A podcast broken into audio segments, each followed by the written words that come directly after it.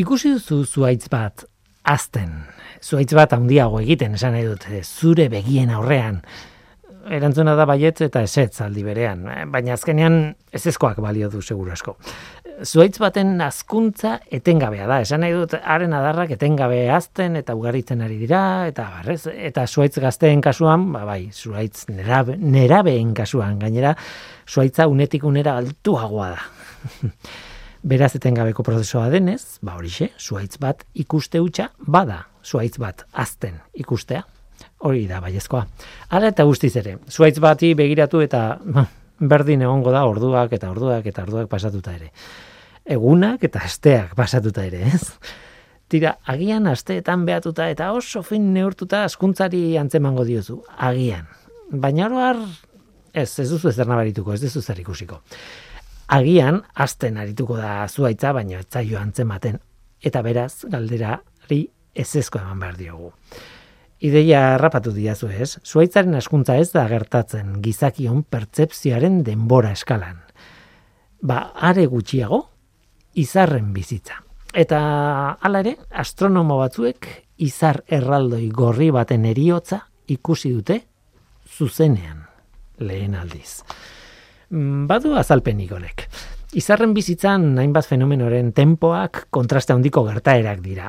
Denbora luzez, evoluziorik gabe egon daiteke izar bat, e, be, itxuraz behintzat, eta bapatean, egun batean leherketa bat izan. Hori geologiako prozesu askotan ere gertatzen da, ez? Sumendi bat urtetan egon daiteke geldirik eta gero bapateko erupzioa izan, ez? Badakigu hori, ezta?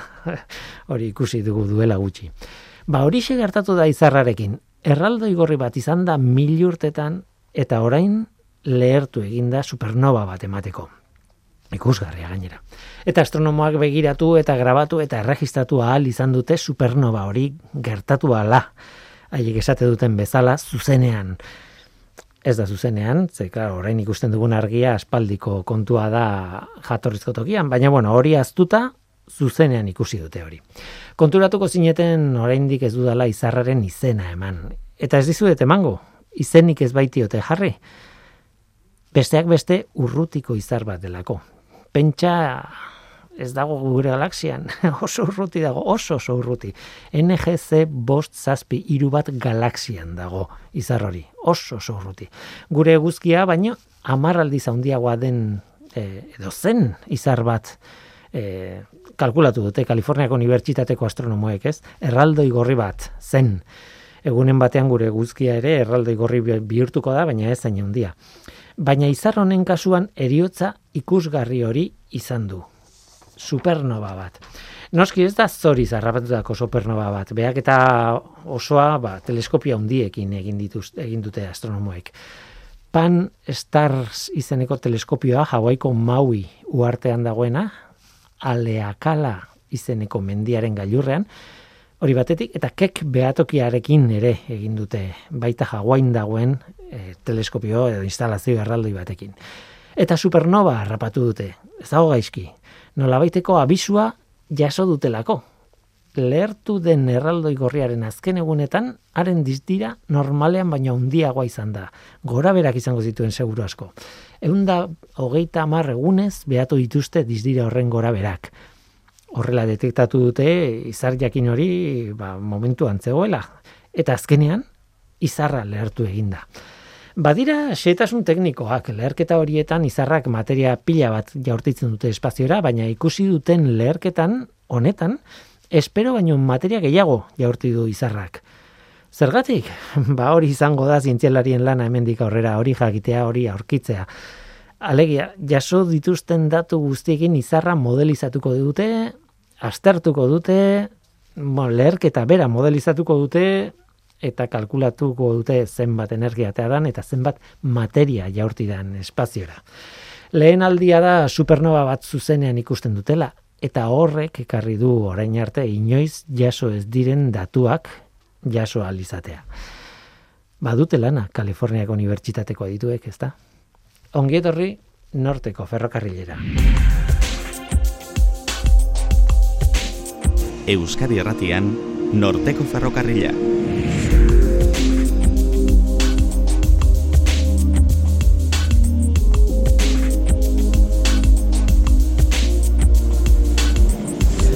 Kaixo denoi zer moduz, ni Guillermo Roa naiz eta entzuten ari zareten hau Euskadi Irratia.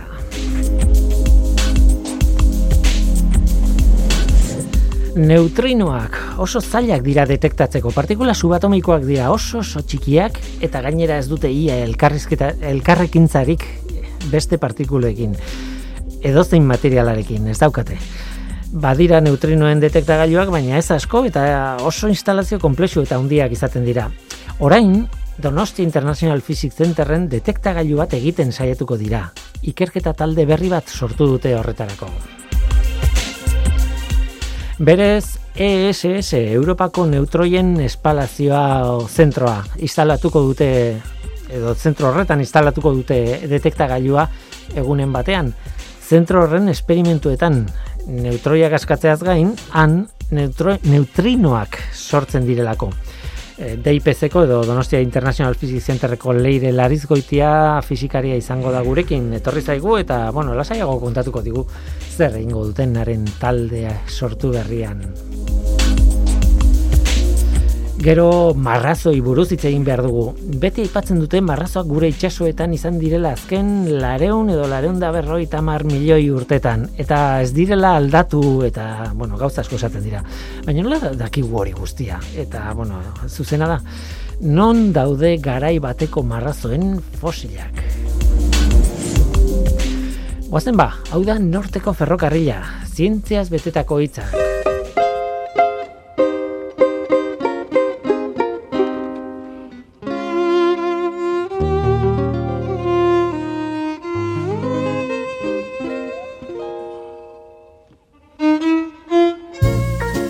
Ez zait bururatzen nola egin liteke mamu bat aurkitzeko. Gaztelu zahar batea joan, Eskozian alba da, eta gau ez, eta, bueno, nik ez dut nahi mamu bat ikusi. ez, beldur naiz, noski. Nik mamua detektatu nahi dut, baina urruti egon da. Besterik ez. Eskoziako gaztelu zarrena, ba, ados, gau ez, bale. baina ez naiz bertan geratuko ni, eh? Gailu bat instalatu eta ospa ingo dut, emaitzak urrutitik jasotzera. Orain, zen materialarekin egingo dut mamuak detektatzen duen gailu bat? Argi dago soluzioa ez dela objektu solido bat erabiltzea.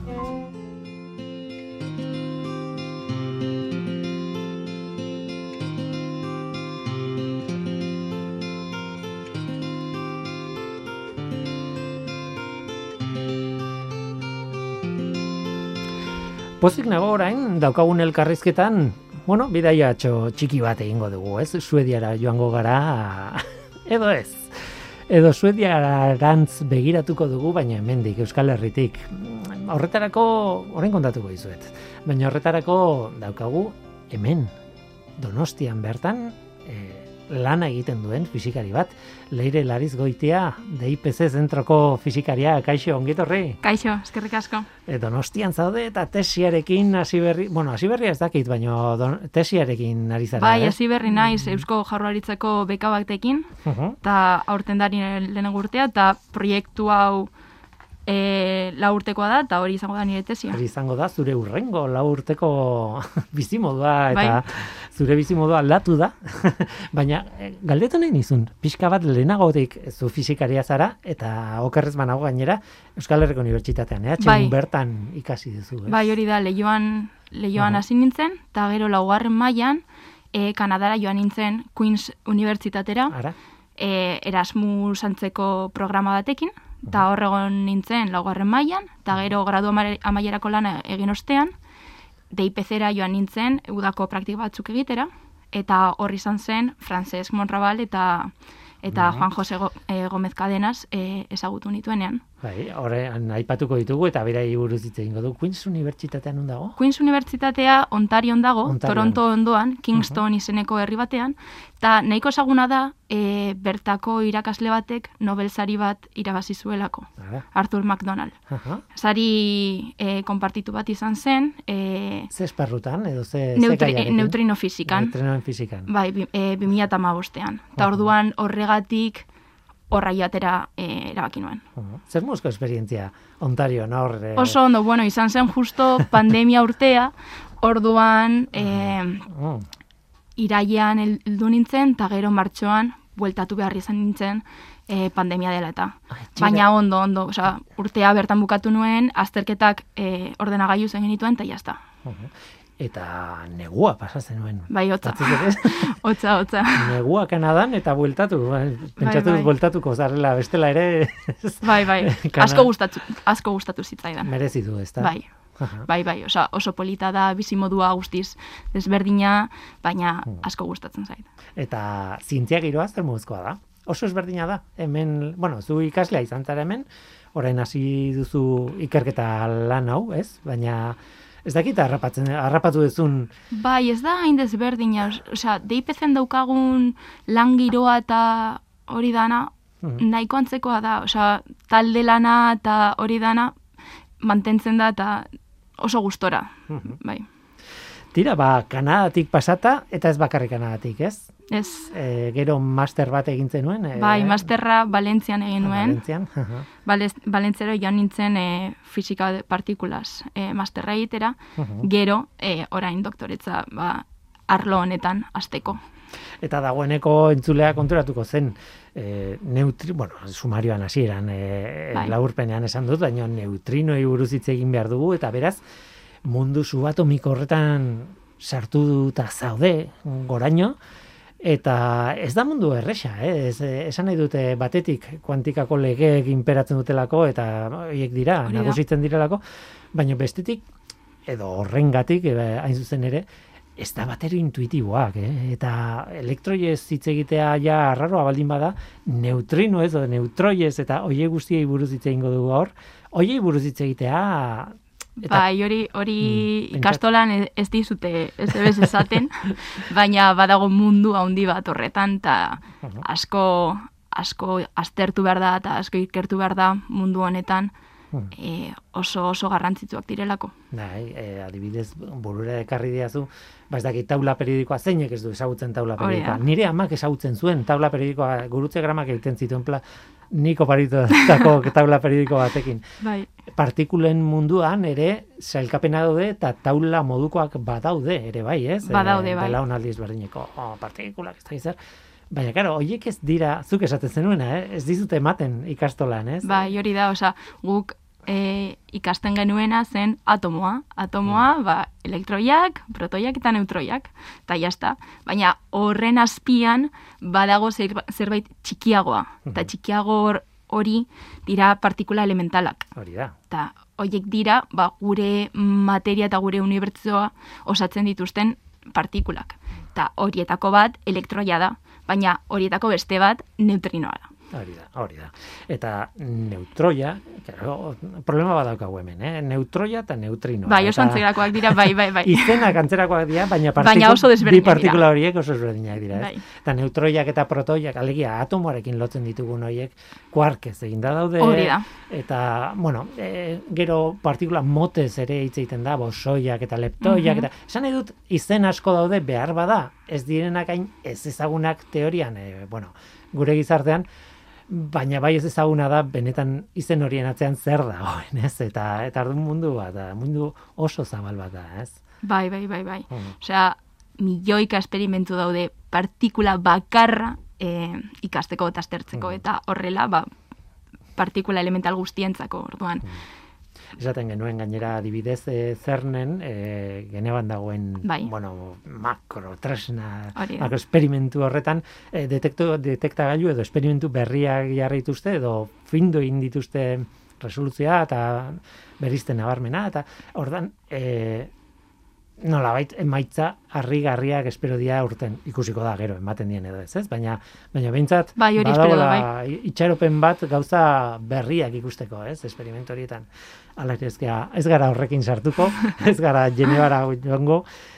Aldiz, hitz egin behar dugu ESS-ari buruz. Nik ez dakit jendeak gogoratzen duen, baina egia da, komunikabidetan ibili zela desente eh, espalazio zentroaren ideia, ez? Bai, bai, bai. Gainera, bai. Euskal Herria badago modu batean sartuta ESS Bilbao izeneko mm. ba, proiektuarekin. Mm Orduan bai hemen, uste dut, nahiko ezaguna dela bai. Komunikabideetan hitz egin zelako bere Iz, momentuan. Ba, izan ere momentu batean erabaki zen edo hemen Bilbon jartzen zen edo Bilbon guruan jartzen zen bai. E, instalatzen zen ESS e, uh ospetsu hau edo Suedian eta azkenean Suedian Suediaren egualdean Lund e, iriaren inguruan e, eraikitzen ari dira zentro hori, ez?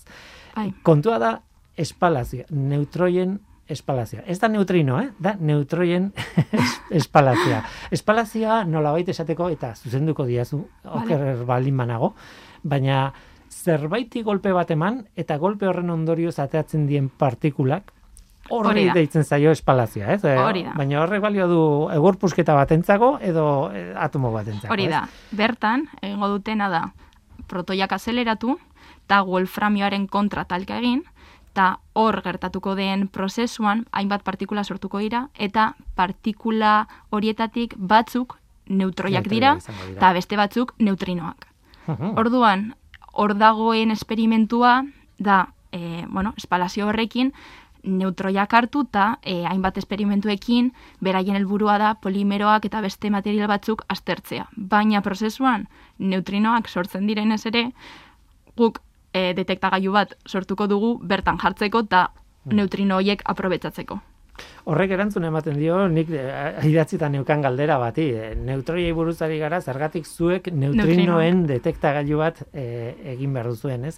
Baina azken batean hori, e, golpe bat ematen duzunean, mota guztitako pusketak ateatzen dira, eta atomoen mailan gaudenean, ba horixe, neutroiak ateatzen dira, Por bai. oso azkar, energia oso handiakin eta modeldu inberria, baina bestetik neutrinoak, ez? Eta neutroiak oso erabilgarriak dira guretzat, ulertzen dugu edo aspalditik hitz egin da zergatik diren erabilgarriak, ez? Zuek esan duzu, ez? Polimeroak eta bai. azkenean materialak barrutik oso ondo begiratzeko. Baina neutrinoak erabiltza erabilgarriak aldira, bueno, golpe horretan zer gertatu den jakiteko bai, baina zertarako Eh, baina ge, detektatu nahi ditugu neutrinoak. E, neutrinoiek ez dira erabiliko material hoiek aztertzeko, baina e, erabili daitezke ba, fisika berria e, bilatzeko, hmm. interazio berriak, eta e, oraindik ba, e, erantzuna ez duten galdera batzuei e, galdera bueno, hmm. erantzuteko. Utzi kontatzen nolabait e, e, albistea, bara, albiste bat badago hemen eta hemen zaude ba, nolabait albiste on bat dugulako, ez? Bai. E, RC Starting Grant izeneko diru laguntza bat eman dizuete, e, bueno, berez Francesc Monrabale e, fizikariari, DIPZ-ko, bueno, zure jefeari nolabait, e, zertarako ba, ikerketa lerro bat zabaldu dezan neutrinoen detektagailu bat SS-erako egiteko horrek implikatzen duen guztiarekin. Eta, bueno, zenbakiak pasada bat dira, ez? Ematen du, izugarria handia diala, bat koma bost milioi euro dira, baina gogoratzen dut, behin e, CFM-ko ikertzaile batekin izan ginen hemen, eta baita ere horrelako diru kantitatea handia eman zioten, eta esaten zuen, baina ez da inbeste, ze ez da momentu, ez da, bueno, ez da e, urte bateako ematen dizuten. La urtez. Baizik, eta la urtez, eta horrekin egin behar duzu. Makinak erosi, jendea kontratatu. E, bueno, e, muest, egin. muestrak, testak. Eta... Suediara bidali. Bai. Hor, azten baldi mazara, diru horretatik, zenbaki horretatik tiraka, ez da inbeste, ez?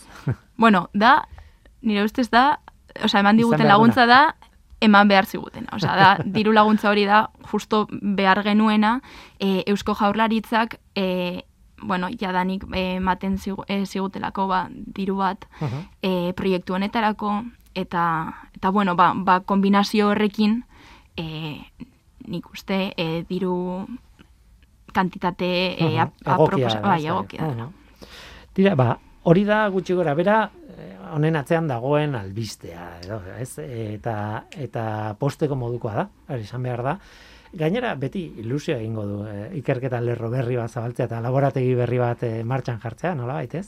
Bai, hori da, bai, e, deipezen, e, bueno, beti izan da materialen arloko e, ikerkuntza zentroa, eta, bueno, ba, orain, gu gara e, neutrino talde, bueno, lehenengo neutrino taldea deipezen, eta orduan, ba, hori ondo dago e, lehenengoak itzatea, eta, eta, eta deipezeren laguntzarekin, hau e, lundera eramatea, eta, eta sekulako, ba, e, emaitzak lortzea. Mhm.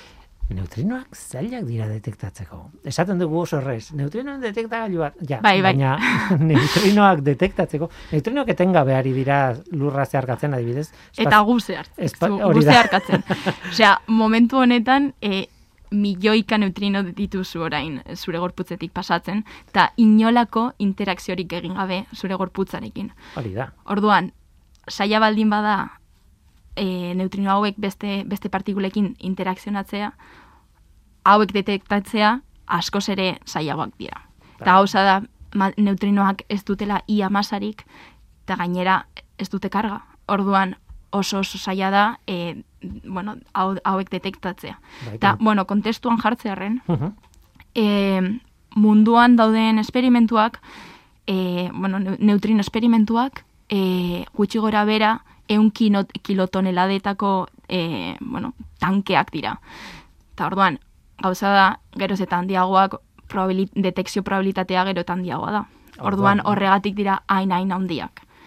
Baina, e, justo gure kasua, e, guk, guk, e, guk e, ikertu edo aztertuko dugun prozesu fisikoan, e, abantai batzuk ditu, eta gure detektorea asko txikiago izango da. Bai, ezin duzue horrelako masa handi bat jarri ez daki zerrena eta ordan e, neutrino bakoitzak e, zuen detektagailuekin benetan talka, e, bueno, talka edo elkarrizken ekintza bat bai. nolabait izateko aukera izugarri txikia da, ez? E, denok dugu buruan, denok dugu buruan, behintzat neutrino buruz irakurri dugunok, ba, detektagailuak izaten direla lurpean esan dute lurrazaletik bera, e, bueno, zulo, bai, mendiaren, mendiaren azpian, hor bai. sortutako piztina moduko bat material batekin justo oso dentsoa zer eta horrela suertea baldin badago neutrinoren batek egingo du talka hango atomoren batekin eta orduan detektatuko dugu. Baina gehienek ez dute hori egingo pasatuko dira besterik gabe. Orduan, zuen kasua ez dago lurpean. Gure kasua desberdina da guk, e, bueno, esan dizudan ez, e, guk aztertuko dugun prozesua, da neutrinoaren eta nukleo osoaren e, elkarrekintza, eta orduan elkarrekintza horretan, e, nukleoa dispertz, dispertzatuko da, eta guk neutruko duen duguna dispertzio hori da. Eta orduan, e, gure prozesu fisikoan, e, sekzio efikaz, efikaza deitzen dena, amar mila aldiz handiagoa da beste, beste esperimentuetan observatzen den e, interakzioekin, e, bueno, interakzioekin konparatuz. Orduan, amar mila aldiz probableago da e, interakzio hau detektatzea. Orduan, e, gure prozesuan Bueno, gure prozesuan probabilitatea handiagoa dugunez e, neutrinoak detektatzeko, e, guk e, eraikiko dugun detektagailua txikiagoa izango da. Hmm. Bakarrik izango ditu hogei kilo e, gaz. Hmm. Eta hori oso txikia da eun kilotonelada ekon, e, kilotonelada ditako e, detektorea erikin konparatuz. Gai, noski, eta e, horrek eramaten nau e, proiektuaren izenera GAN SS e, GAN, Ganes Ganes GAN ESS azken batean ESS esan dugu, ez, e, neutroien espagazioaren e, proiektuaren izena da, baina gan horren atzean dago orain aipatu zuen gaza. Gaseus detector for neutrino physics in, bueno, at the ESS. Hmm. Orduan hori da e, gure proiektuaren izena eta e, bueno, e, frantsesek lortu duen dirua proiektu honetarako da, bai. Hmm badago tartean eta ez dakit non kokatu eta zehatz mehate kontatuko diazu non enkajatzen duen honetan guztian, kanfranken bertan dagoen instalazio bat. Kontat, Kontatu diazu. instalazio hori, e, lehen aipatu duzu moduan, mendi azpian dago, eta esperimentu hori next du izena. Esperimentu horrek, e, bueno, e, neutrinoak detektatzen ditu bai, bueno, e, neutrino detek, detektagailu bat da. Eta e, next proiektu hori e, DIPS dago e, bertan sartu eta e, Balentzeko Unibertsitatea eta e, Amerikako beste unibertsitate batzuk, orduan da e, kolaborazio internazional bat. Uh -huh. e, bertan, e, Frances Monrabal eta e, Juan Jose Gómez Cadenas e, lan egiten dute, eta e, horren helburua da e, neutrinoak detektatzea beste modu, beste prozesu fisiko baten, batekin. Bez, e, oza, prozesu desberdin, desberdin bat da, baina beraiek erabiltzen duten teknologia oso ona denez, hori hartu eta e, ganez proiektura eraman dugu. Uh -huh. e, okerrez banago, e, Pirineotan dago, ba, nola bait, lurpean sartzeko momentuan, berakako tunel bat egin beharrean, ba, bai, e, osea, e, zuk aurrera badago... egiten duzu tunel bat, eta ja hor dauden mendiekin ja baduzu gainetik, ez? E, bai, osea, e, Espainia, Frantzia tunela erabiliz, ba, pues, e, desbio bat egin, eta ta zulo bat e, egin zuten hor. Eta hori ja es, badago lurpean, bai. claro. Hori da, hori ja badago lurpean. Eta orduan hor jarri zuten esperimentua, eta uste dut beste bi esperimentu daudela ere. Bat geologiarekin erlazionatuta, eta bestea e, e,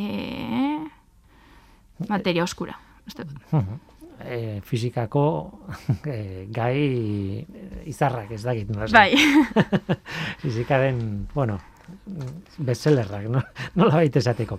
E, tira, e, nik orain galdetu behar dizu da, zuk hemen egin behar lan, donostian, DIPC zentroan, eta e, hau zer da, fizika teorikoa edo fizika aplikatua. Eta seguro, fizika teorikoaren zati handi bat badaukala, ze detektore bat egiteko eta neutrinoen jokabidea eh, lortzen bali baduzu talka egitea ez neutrinoen jokabidea zein den kalkulatzeko hor zati teoriko izugarri handia ongo dela, ez? Bai, osea, erantzun behar badut, esperimentala naizela esan behar dut. Baina, esperimentalek e, bueno, detektagailua montatzea aparte, kalkuluak egin behar ditugu, simulazioak egin behar ditugu, e, datu analiziak, mm, teknologia ondo dabilela balidatzeko, eta hmm. hori guztia. Orduan, esperimentala da gure proiektua, bai, baina, e, pues hori, kalkulo teorikoak egin behar ditugu, simulazioak dena ondo dabilela konprobatzeko, eta gainera horretaz gain, e, bueno, e, DPS-ko neutrino taldea, e, badago sartu eta beste proiektu batzuetan, next esan duzunez e, lehen, eta horretaz gain, ba hori, e, ikerketa fenomenologikoak egiten ditugu ere, esperimentu... Benetaz, Ko, bai. Esperimentu esperimentalak. Hori. bai, balio baldi madu horrek. Eta bertan beraz, eh, kombinatuko dituzue, orduan teoria eta eta esperimentua. Bai, hori da, bai. ulertu behar da, noskizuk detektagailu bat egiteko materiale batzuk jartzen dituzu, eta nahi duzun egiten duzu, baina, karo, neutrino bat jotzen duenean zer gertatuko den. Hori jakin behar duzu. Jakiteko gero, gertatu den hori neutrino bat zen edo ez. Mm Gauzak ez diela inargiak ez. Adibidez, eh, detektoria, bueno, detektailua eh, montatzen dugunean, gure gaz printzipala zenon izango da, eta horrekin, e, bueno, horrekin egingo ditugu neurketak eta hori dana, baina, gauza da, e, lehen esan dizudanez, detektore txikia izango da, orduan, gure datuak ondo daudela eta dena ondo funtzionatzen duela e, ikusteko, beste gaz batzuk erabiliko ditugu dena konprobatzeko, argon eta kripton e, gaz nobleak adibidez, eta orduan, ba, hori, lundera, joa, e, hau eraman, e, detektorea eraman baino lehen, e, konprobaketa asko egin behar ditugu, simulazioekin bat datorrela ikusi, eta hori guztia, ba, esperimentala da, baina e, aurretiko kalkulo teoriko batzuk e, behar dira. Bai. Lundekoa, ESS ospetsua, ez dago egina oraindik ez egiten ari dira. Bai, eraikitzen daude. Eraikitzen ari dira. Ez dakit e, fetxarik dakan? Edo... Bai, baina Bai, uste dut bukart, bukatze har daudela, baina ez dakit, pandemiarekin eta hori dana, uste dut dena lusatu zen, te, ez, ez nago oso ziur. Osa, badakit, hemen dikla urtetara, eraikita egongo dela. Bai, ora, zuek eh, lan hau bukatzen, bukatzen edo, buel, eh, forma ematen dio zuenean, orduan eh, bukatuta egongo da, eta eta horra joan gaitezke testak egitera eta, eta gero ja, bueno, e, bukaerako detektagailua hor jartzera. momentu honetan, momentu jakin honetan, e, zaudete, frantxez, e, e, barkatu, e, mor, monrabal, ez da, abizena zitzaidan e, ateratzen, e, eta zu zaudete lanean, e, eta nolakoa da zuen egunerokoa? Ze, esan nahi dut, nolakoa da proiektu hain handi baten hasierako fase guztiak? Ba, orain lau bost pertsona gaude, ingenieriak eta fizikariak, eta oraingo prozesua da, e, ba, laborategia e, eraikitzea eta dena ondo jarrita e, e, eukitzea detektorea montatzen hasteko e, otsailean. Eta gero hortik aurrera, ba, e, otsailean edo aurrerago, ba, gure taldea pixka bat handituko da, zazpi sortzi pertsonak, pertsonetara.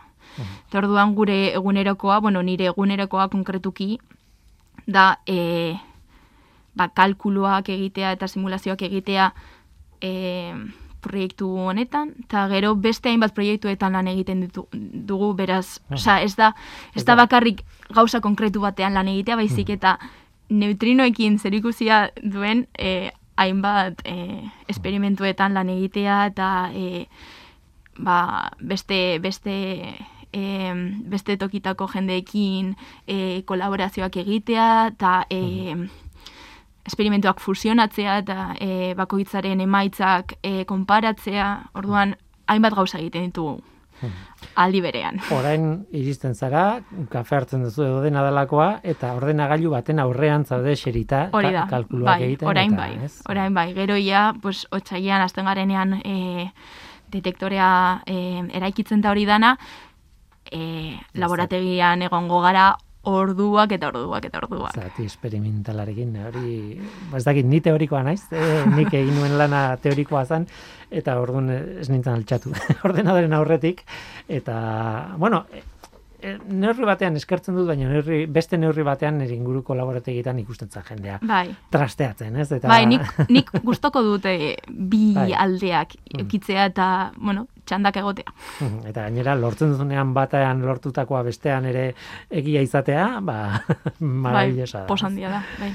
Tira, ba, neutroien detekta gailu bat. Neutrinoen. Eh, barkatu. Bai, oso antzeko dira. Esaten nuen, ez nuela hanka sartu behar, eta hanka sartu dut. Gaina neutrino, e, neutrino mota ezberdina daude, batzuk txikiagoa, beste batzuk handiagoa. Bai, zapore, zaporeekin desberditzen dira neutrinoak. zapore deitzen diote harri. Neutrinoak, bai, zaporeekin desberdintzen dira. Bata da, neutrino elektroiak edo bai, bestea muonikoa. Muoniko eta tabuonikoa. Hori da. Ez, eh, gero ez da potoloagoak eta gero ez da raroagoak dira. Bai, hori da. Zuek eh, neutrino, elektroien neutrinoak eh, elektronikoak, ez? Eh, detektatuko dituzue, teorian, ez? E, e, bueno, e, justo, justo gure kasuan, espalazio, espalazio iturrian, e, beste beste zaporeak izango ditugu ere. Ah, handia. Osea, ez, bai. ez da bakarrik eh, elektroniko izango. Ez hor energia oso handiak eh, inbolok. Eh, bai, bueno, gertatzen diren interakzioetan eh, beste uh -huh. eh, elektroimuonikoak agertuko dira. Uh -huh. Ah, interesgarria. Tira, ba, hemen utziko dugu. ESS gure neutroien espalazian, orain oso esan dut, e, pro, mm, Europako proiektu, makro proiektu handi horretan, zatitxo bat, neutrinoen detektagailu bat, dena ondo baldin badoa behintzat, DIPC zentrotik aterako da, hemen donostiatik, eta eta zu izan dugu zara, egileetako bat eta or, orduak eta orduak sartu duenetako bat. Hori da. Ba, zorte on izan duzazula eta eskerrik asko gure gana etortze, etortzeagatik, baina eh, la urte geroago espero dut. Vale. etortzea eta beste zerbait kontatzea aurrera aurreratu duzuen edo ez. Vale, eskerrik asko. Leire Lariz goitia. Eskerrik asko. Zuri. Zientzia.eus. Leio ireki bat zientziaren mundura irratia, telebista, artikuluak, irudiak, soinuak, Elujar Fundazioaren kalitatea zure eskura klik baten bitartez. Zientzia.eus, zure lotura zientziarekin. Lehen kapitulua. Arraina handia isilik mugitzen zen gaueko uretan zehar. Ilargi erdi itxurako isatxaren mugimendu erritmikoek bultzatuta. Ahoa nahiko irekita zegoen. Ur zorrota da batean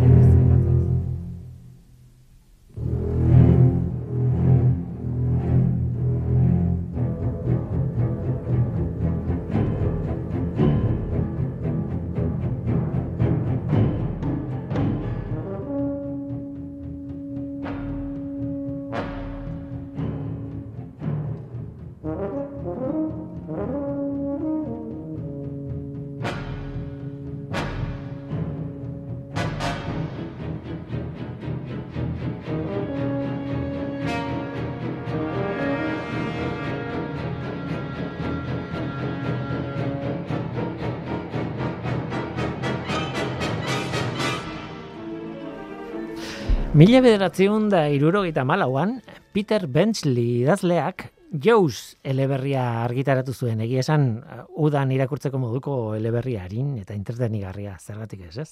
Nik irakorri dut, eta ondo pasa nuen. Jaws, Euskaraz masailak izango litzateke, baina marrazo ere, marrazo esan da, itzul daiteke izenburua. Hain zuzen ere Spielbergek pelikula ospetsu bat egin zuen urte hartan bertan eleberri horretatik abiatuta. Eta, bueno, interesgarria da, eleberri eta pelikularen historia Spielbergrentzat amez gaizto bat izan zen, baina gerora haren karrera bultzatu zuen e, pelikula bat azken batean, ez? E, are interesgarriagoa da, niretzat pelikula horrek eragin zuen erantzuna argudiatu daiteke pelikulen industria aldatzen lagundu zuela eta egin daitezke zinemaren munduari begirako, bueno, horri buruzko mila osnarketa noski baietz. Baina interesgarri bezain tristea niretzat da eleberri horrek eta batez ere pelikula horrek izan zuen efektua publikoarengan. Marrazoi buruzko pertzepzioan. Marrazo hiltzaileak gure txaiak dira, beldurra eragiten digute eta haien kontrako borroka batean bizi gara jendeatzen ondartara joaten, eh? Ikuspegi oker horrek asko kezkatu zuen Peter Benchley idazlea bera, eleberriaren idazlea bera, eta azkenean asko da mutu zen eleberria idatzi izanaz eta marrazoen aldeko bizimodu batean murgildu zen.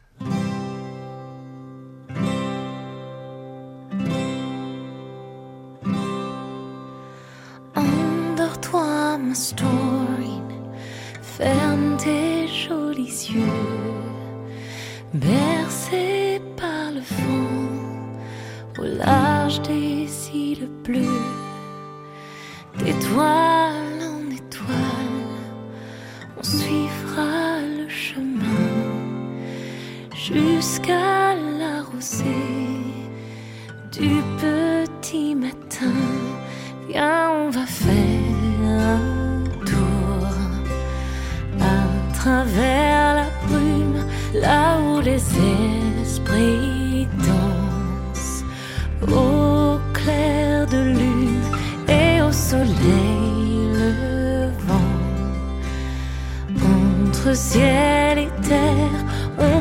chantera tout bas la chanson de la mer.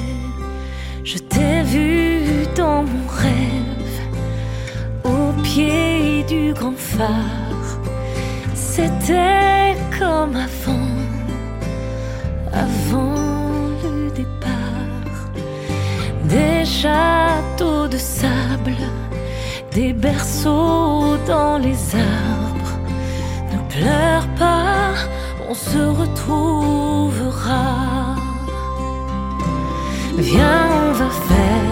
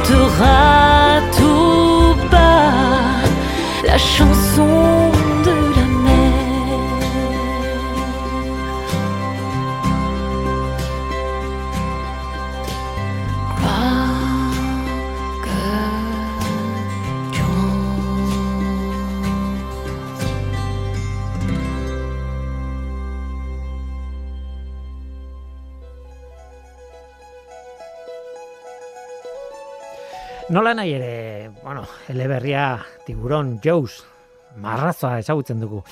Nola nahi ere, marrazoekin bada ideia bat asko errepikatzen dena. Guazen zientzia aldera.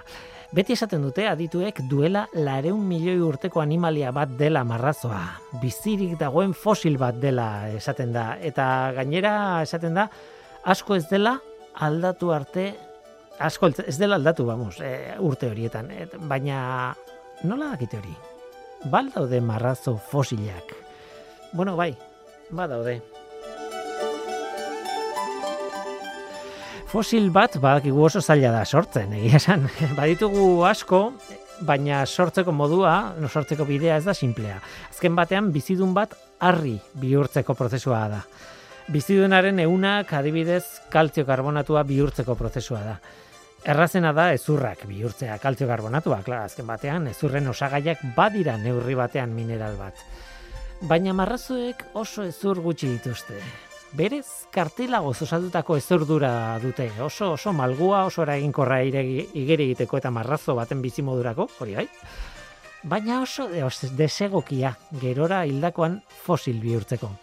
Esan daiteke umore pixka batekin, marrazoak ez daudela oso ondo diseinatuta paleontologoei laguntzeko. Hortzak bai, hortzak, marrazoen hortzak ezur estandarretako bat da, mm, ba, gutxi bera bera, ezurrak dira, nola Eta hortaz, jende askok pentsatu du, edo pentsatzen du, eta ez da idea arraroa, marrazon fosil guztiak hortzak direla, hortz utxak. Egia esan zintzelariek jaso dituzten marrazon fosil gehienak dira hortzak. Bide batez betikoa. Gaur egun marrazoak eredu hartuta, hortz batetik abiatuta paleontologoek badakite garai bateko marrazoen itxura eta tamainoa nolakoa den edo hori ondorioztatzen baina espezial bereko fosil osoago bat agertu arte. Gero, ba, ikusi behar ze ateratzen denez, sekulako ezustekoak izaten daitezke orduan. Behar bada denok dugu buruan megalodon izeneko marrazo erraldo jura ez, ura ere hainbat pelikularen inspirazioa. Hortz izugarria handiak topatu dira horrenak, emesortzi zentimetrokoak.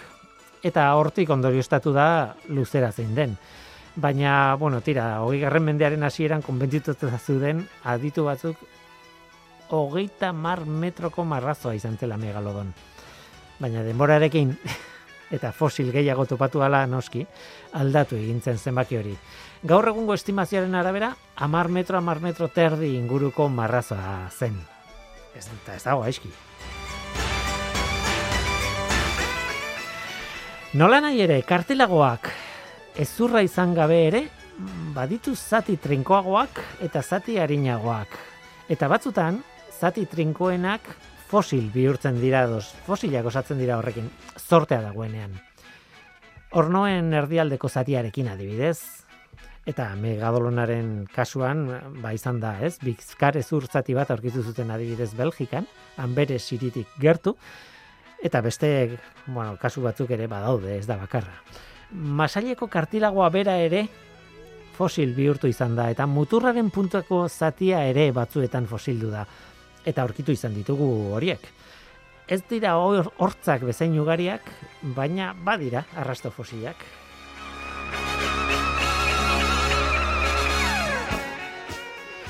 Marrazoen azala ere berezia da, koskor txikiak ditu, oso oso txikiak, baino baditu eraginkortasun handia ematen diote marrazoari igeri egiteko garaian. Oso azkar egiten dute igeri, mako marrazoa adibidez, ez? Izugarri azkarra da. Eta hori azaleko koskorrei esker izaten da.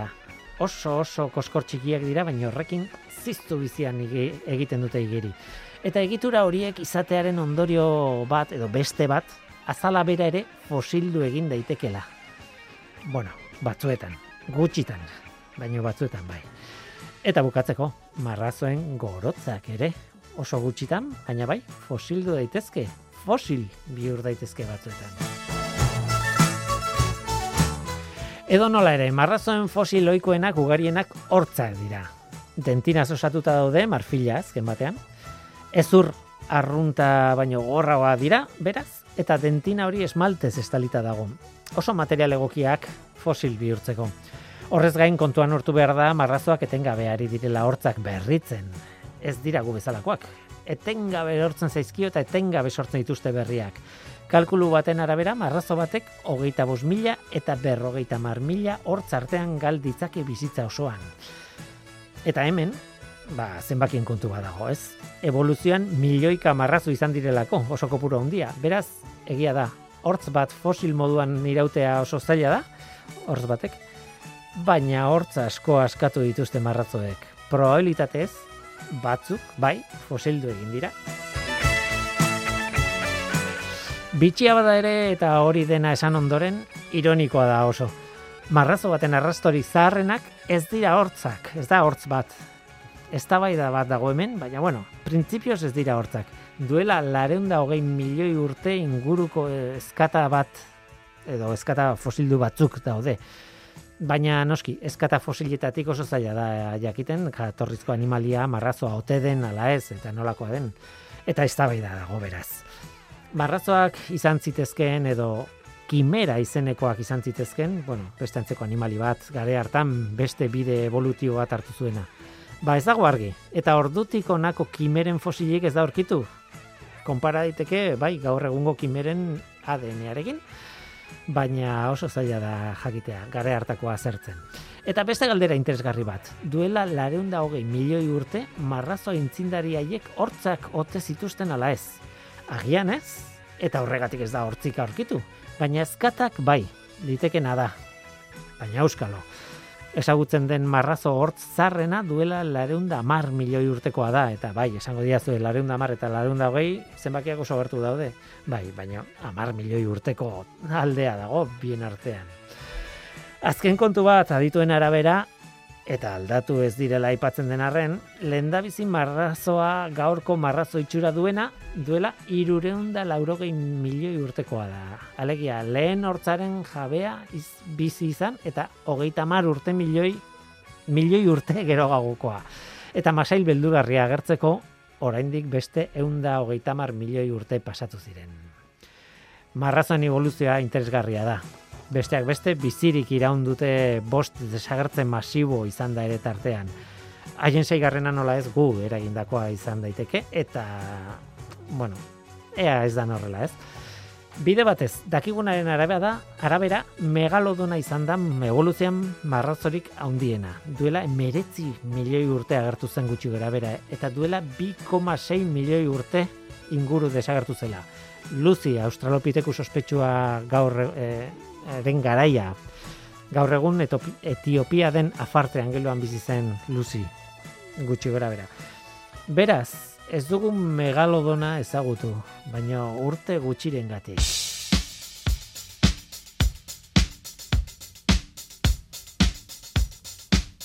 Bagoaz, gaur gurekin leire larizkoitia izan da, eskerrik asko leire, eta eskerrik asko zuri ere entzule, badakizu, norteko abildua itb.eus. Gaur teknikaria Mikel Ola zabal izan da eta mikroren aurrean ni Guillermo Roa. Eluiar zientzia taldearen izenean, datorren astean gehiago orduratzen du izan. Agur.